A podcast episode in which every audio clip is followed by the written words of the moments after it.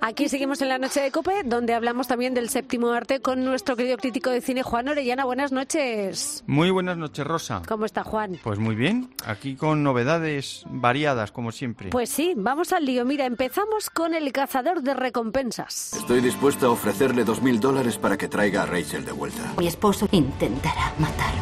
Ve esta mano, ponga un arma en ella y será la mano derecha del diablo.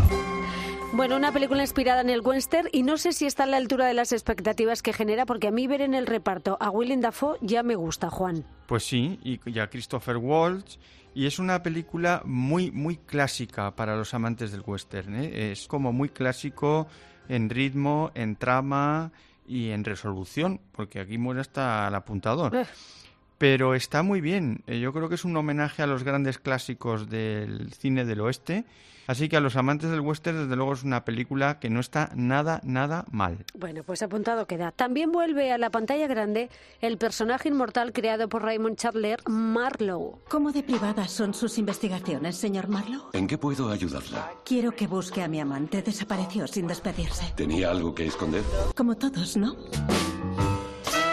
Aquí tenemos una película de cine negro con Liam Neeson en la piel de este famoso detective, Juan.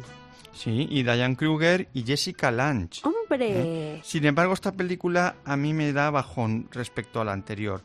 Y en este caso, a pesar del reparto, es una historia que yo creo que no está muy bien contada y no es muy original. Así que muy bien, muy bien vestida, muy buenos ingredientes, pero el Ya. cocinado ha quedado un poquito crudo. Bueno, yo recuerdo que tuvo la, se presentó en España en el Festival de Cine de San Sebastián y no tuvo demasiadas buenas críticas, eh, también te digo. Iban un ya, poco es que en la estas línea. películas que vienen tan precedidas de éxito, tanto del personaje como de actores, Ya. pues la gente espera lo mejor. Mm. Y cuando se quedan en el cinquillo, pues es una gran decepción. Desde luego.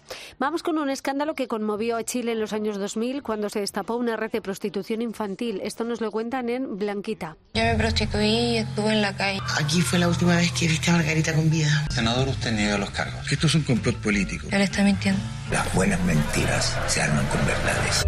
Aquí tenemos un thriller de denuncia social, Juan. Pues sí, el director, que es un director joven, Fernando Guzzoni, eh, lleva a la pantalla unos hechos inspirados en un caso que se llamó el caso Spiniak, un caso de una red eh, de prostitución infantil donde había empresarios y políticos eh, involucrados.